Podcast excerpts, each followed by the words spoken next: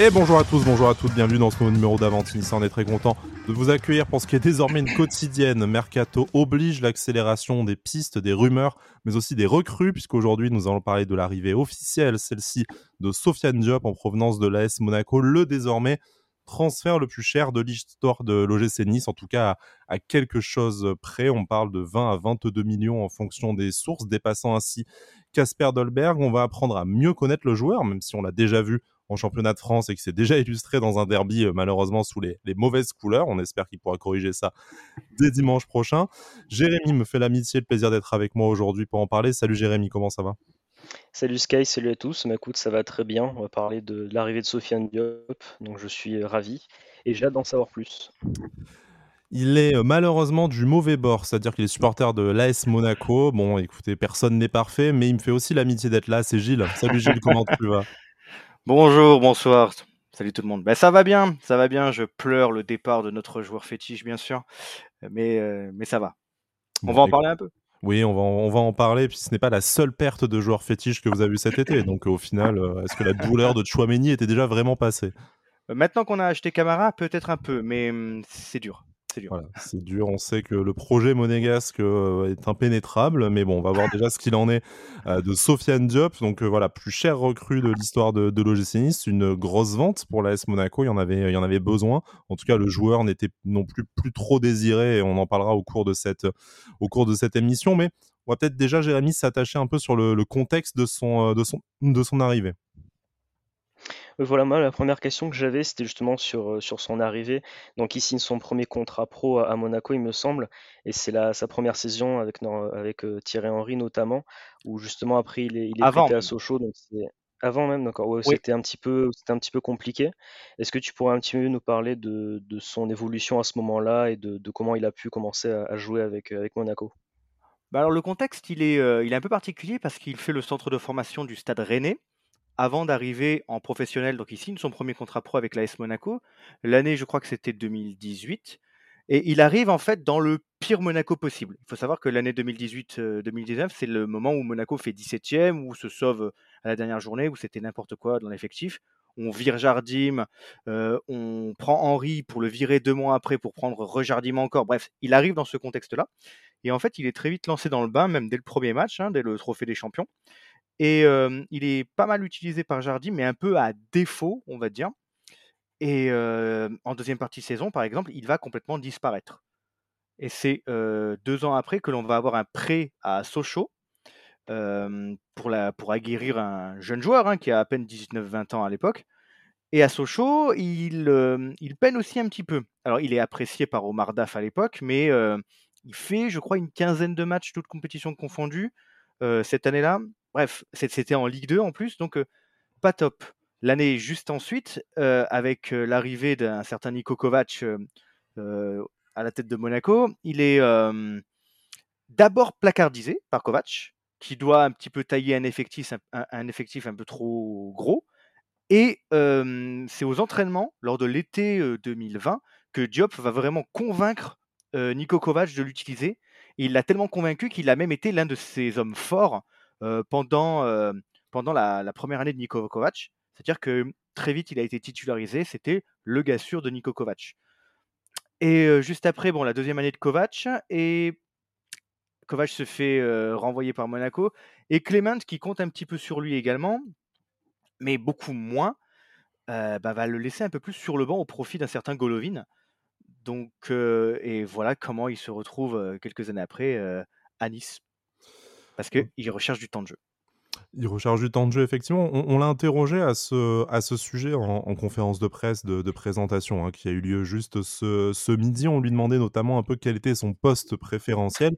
Lui a tout de suite dit qu'il se sentait plus à l'aise euh, à gauche, là où il a euh, pas mal euh, évolué à, à Monaco. Il a aussi dit qu'il pouvait jouer dans l'axe, en soutien de l'attaquant, euh, à droite également, en tout cas, qu'il se tenait à, à la disposition du coach. On sait que le GC Nice cherchait un joueur polyvalent à ce poste-là et euh, Diop semble cocher toutes les cases, en tout cas de, de ce point de vue-là.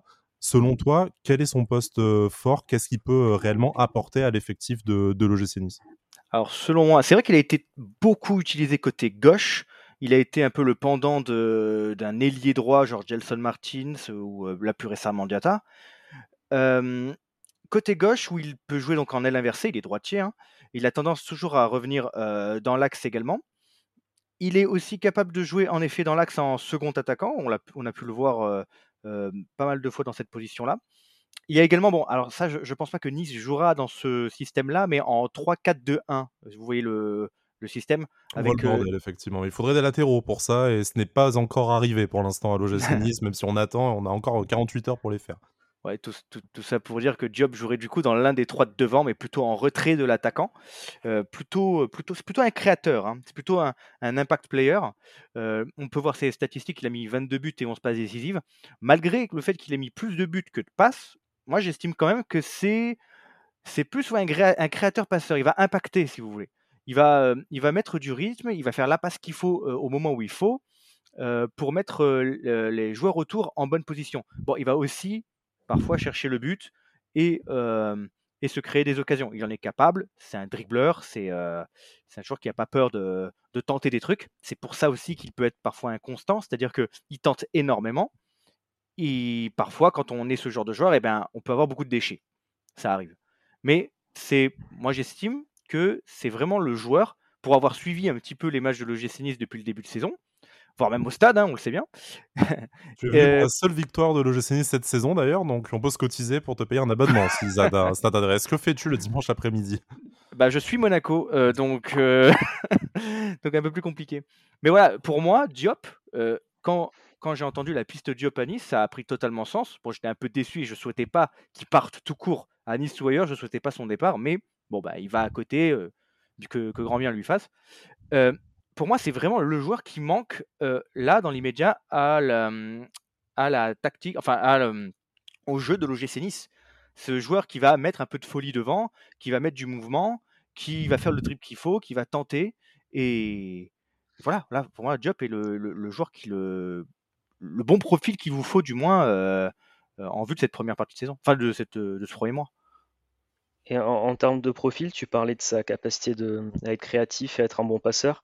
Tu penses que c'est aussi un, très très bon finisseur ou est-ce qu'il y a quand même une marge de progression encore à ce niveau-là?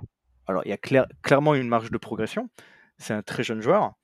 Euh, c'est pas non plus un buteur. Euh, j'ai du mal à le considérer, même si voilà, il a mis plus de buts que de passes, mais j'ai du mal à le considérer vraiment comme un buteur. C'est vraiment euh, un, un, créateur, un, un gars qui va mettre de l'impact. et après, bon, comme ce style de joueur-là, bah, ça peut marquer également des buts. Et, voilà. Je, Oui, bien sûr qu'il y a toujours de la progression, il y a toujours des progrès à faire. Il a que 22 ans. Il, a un coach Favre qui en plus va, je suis sûr, le, le faire progresser comme il sait faire. Donc, je pense qu'il peut, il peut vous surprendre dans, dans tous les sens. Il peut vous surprendre. Et mmh, en termes de, système, tu parlais tout à l'heure du 3-4-2-1. Il me semble qu'avec Nico Kovac, justement, c'est un peu ce système hybride, justement 3-4-2-1 et en phase défensive plus un 4-4-2. Euh, est-ce que tu penses que c'était son, système préférentiel ou est-ce qu'il y a d'autres mmh. systèmes où il peut s'adapter euh, comme il faut, par exemple avec nous en 4-2-3-1 ou en, 4-3-3 Est-ce qu'il serait aussi à l'aise? Alors, euh, le 3-4-2-1, c'était vraiment sur certains matchs. Euh, pour un petit peu innover, mais surtout son poste, c'était dans le 4-4-2 à gauche. C'était vraiment là où il s'est le plus illustré, ou à la rigueur en 4-2-3-1 où il peut jouer à gauche, où il sera toujours tenté de revenir dans l'axe pour créer. Euh, il a toujours eu ce, réflexe-là pour un gaucher, pour un pardon, pour un droitier aussi qui joue à gauche de forcément revenir dans l'axe. Donc voilà, je pense que son, son le système qu'il préférait, ce serait le 4-4-2 dans l'idéal, mais je ne pense pas que Nice jouer dans ce système-là. Donc éventuellement un 4-2-3-1, un 4-2-3-1 sur un côté ou dans l'axe, dans l'idéal? On s'oriente vers un 4-2-3-1 avec euh, notamment euh, Nicolas, euh, Nicolas Pépé, du coup, et après un, numéro 10 qui peut être Aaron Ramsey en cas de. En cas de Enfin, si physiquement il tient le, il tient le coup. je, voulais, un peu juste voilà, revenir sur la question de son, son, profil et de son, son système. On sait que normalement, à l'heure où on enregistre cette, euh, cette émission, même si forcément c'est amené à, changer, parce qu'il y a encore deux éléments offensifs qui rejoindront probablement l'OGC Nice, il risque d'être le pendant à gauche de Nicolas Pepe qui lui serait, euh, serait titulaire à, droite, donc deux ailes inversées, comme tu disais, avec la capacité de rentrer dans l'axe. Donc peut-être que voilà, ça lui permettrait euh, d'exprimer son côté un peu créatif. Est-ce que En fait, ce qu'on doit attendre de lui, c'est une qualité de passe supérieure à la, à la moyenne, une capacité d'élimination en, en un contre un, une, vitesse pour un jeu de transition. Quel genre de, quel genre de joueur de, côté ça, serait exactement, Sofiane Dop? Alors, pas comme Nicolas Pepe, qui lui est plutôt un, joueur qui va prendre la profondeur. Lui, c'est plus un gars qui va aller au dribble, si tu veux. C'est plus un gars qui va euh, faire la passe qu'il faut. Euh, et, voilà, c'est plutôt ce profil-là. C'est pas le genre de joueur que tu lances en profondeur, si tu veux. Donc c'est quand même un joueur associé à un système de, possession. Bon, on sait que c'est plutôt compatible avec les, les velléités de jeu de Lucien Favre, qu'on a du mal à voir depuis le début de la saison. Mais dans l'idée, euh, dans l'idée, c'est ça. Je voulais juste revenir sur un truc que tu disais tout à l'heure euh, par rapport à la baisse de son temps de jeu avec, euh, avec Philippe Clemens. Bon, évidemment, tous les entraîneurs ont leur, ont leur préféré et leurs joueurs davantage compatibles avec leurs idées de jeu. En plus, quand ton concurrent s'appelle Golovin, bon, il n'y a peut-être pas de honte non plus à perdre, à perdre un peu de, temps de jeu, mais euh, je crois que tu me, tu me confiais quand on en parlait un peu en, préparant cette, euh, cette émission que c'était un joueur qui marchait quand même pas mal à la, à la confiance, à l'affect, et en fait, c'était peut-être davantage sa relation humaine avec Nico Kovac qui avait fait en sorte qu'il arrive à se, développer, se mettre en confiance, et que n'ayant pas retrouvé cette complicité avec Philippe Clement, euh, c'était plus compliqué, ou alors est-ce qu'il y a autre chose? Est-ce que c'est un choix tactique? Est-ce qu'il y avait eu une baisse de forme avant le départ de, de Nico Kovac? Est-ce qu'il a été euh, voilà, sacrifié parce qu'il y avait un renouvellement à faire? Alors, c'est vrai qu'il marche à l'affect. On voit bien que Nico Kovac, qui lui a donné sa confiance, il lui a rendu x100. On l'a bien vu sur le terrain. Alors, ce n'est pas que Clement ne comptait pas sur lui. Il a même répété en conférence de presse pas plus tard qu'il y a quelques heures qu'il aurait voulu le garder. Ce sont deux personnes qui se respectent beaucoup qui s'apprécie beaucoup, je parle de Clement, et il aurait bien voulu le garder, mais c'est le joueur qui lui a fait part de son envie de départ pour avoir plus de temps de jeu. En fait, pourquoi il a été mis sur le banc? Il a joué un peu de malchance. C'est que au moment où Monaco entame sa grande remontée et fait ses 10 victoires de fin de saison pour obtenir le podium lors de la, saison précédente, ben Diop est mis sur le banc. Et du coup, vu qu'on jouait un match par semaine, Clement a préféré utiliser le même système, les mêmes joueurs, et ça lui a donné raison, en fait. Et en l'occurrence, à ce moment-là, c'était le 4-4-2 avec Golovin côté gauche. Et lui, ben, sur les derniers matchs, sur ces fameux 10 victoires, il a joué, il a joué, euh, ben là j'ai les, stats sous les yeux, il a même pas joué 90 minutes en, combinant ses entrées. Donc euh, il a perdu, ainsi il a un peu perdu du rythme, et du coup on l'a un peu moins vu je pense que c'est plus un contexte et des, on va dire des, étoiles mal alignées qui ont fait qu'il s'est retrouvé sur le banc. Voilà. Et c'est la bonne forme de l'AS Monaco à ce moment-là et Golovin sur le terrain qui a fait que bah, l'autre solution était juste meilleure à ce moment-là. Ouais, S'il n'a rien de honteux quand tu as 22 ans et que tu euh, voilà, as 2-3 saisons en pro derrière, euh, mmh. derrière toi. Jérémy, tu voulais, euh, excuse-moi, hein, je t'ai volé ton, ton tour tout à l'heure. Pas de souci. Non, non, j'ai une une question sur le plutôt sur son comportement, alors que ce soit, hors terrain ou sur le terrain.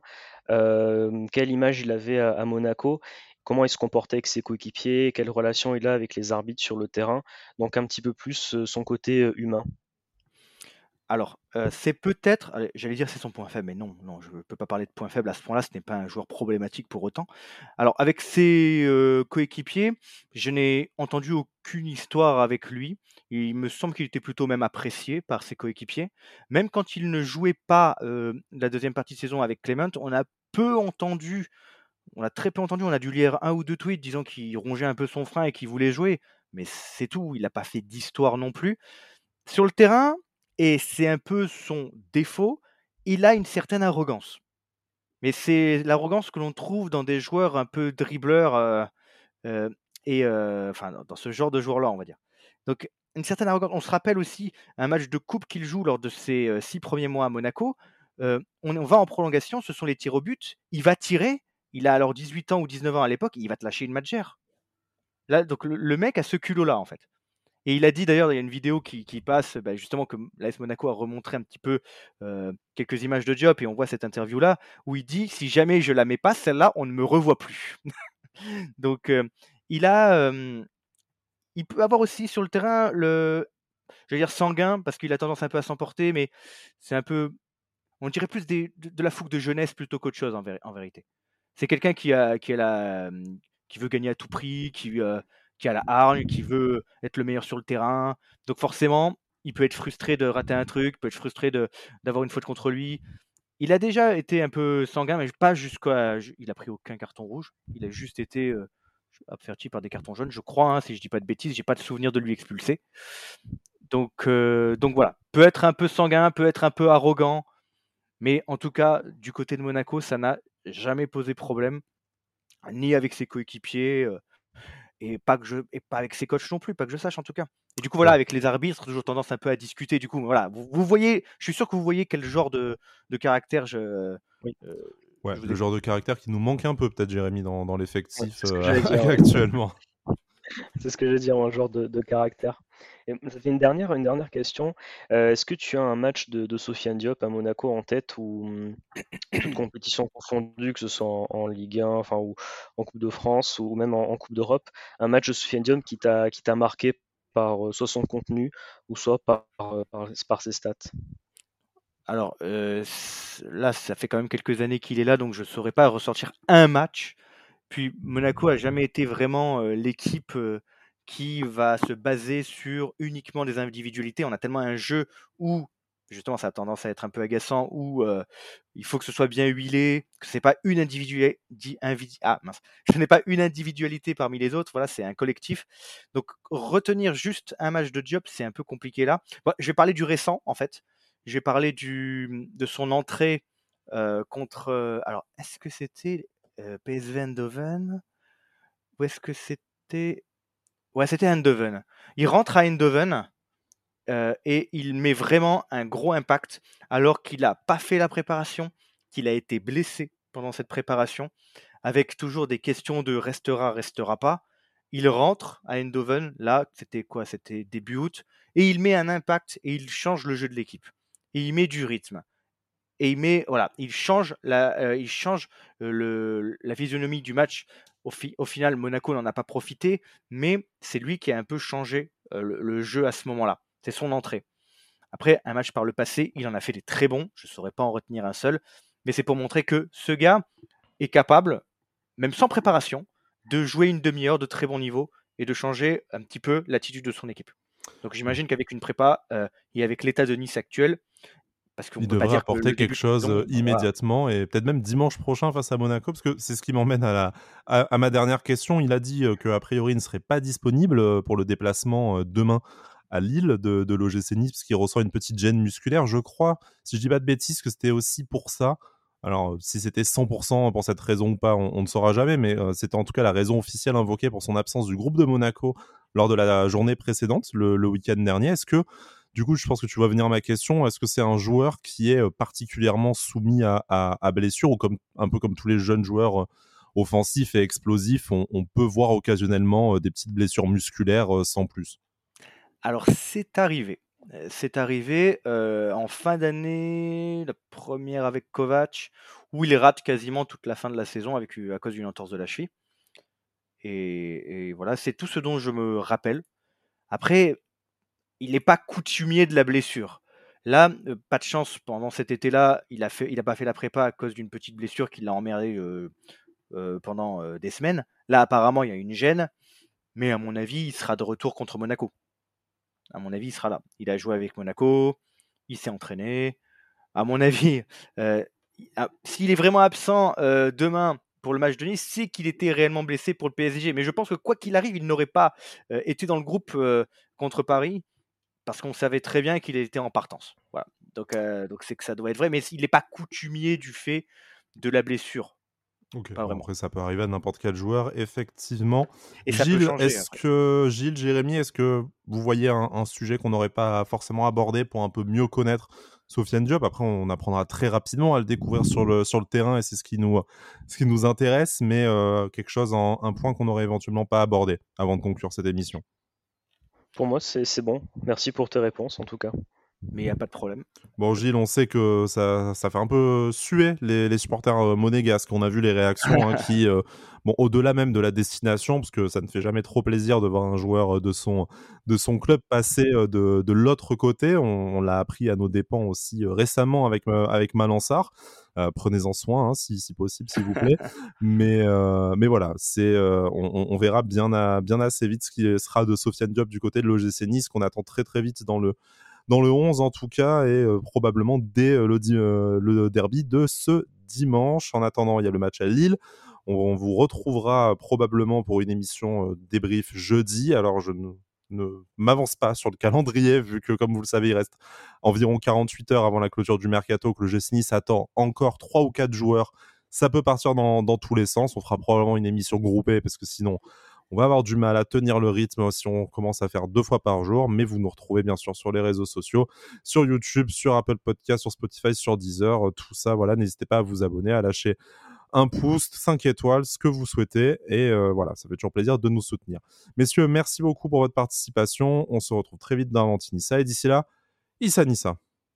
Issa Nissa.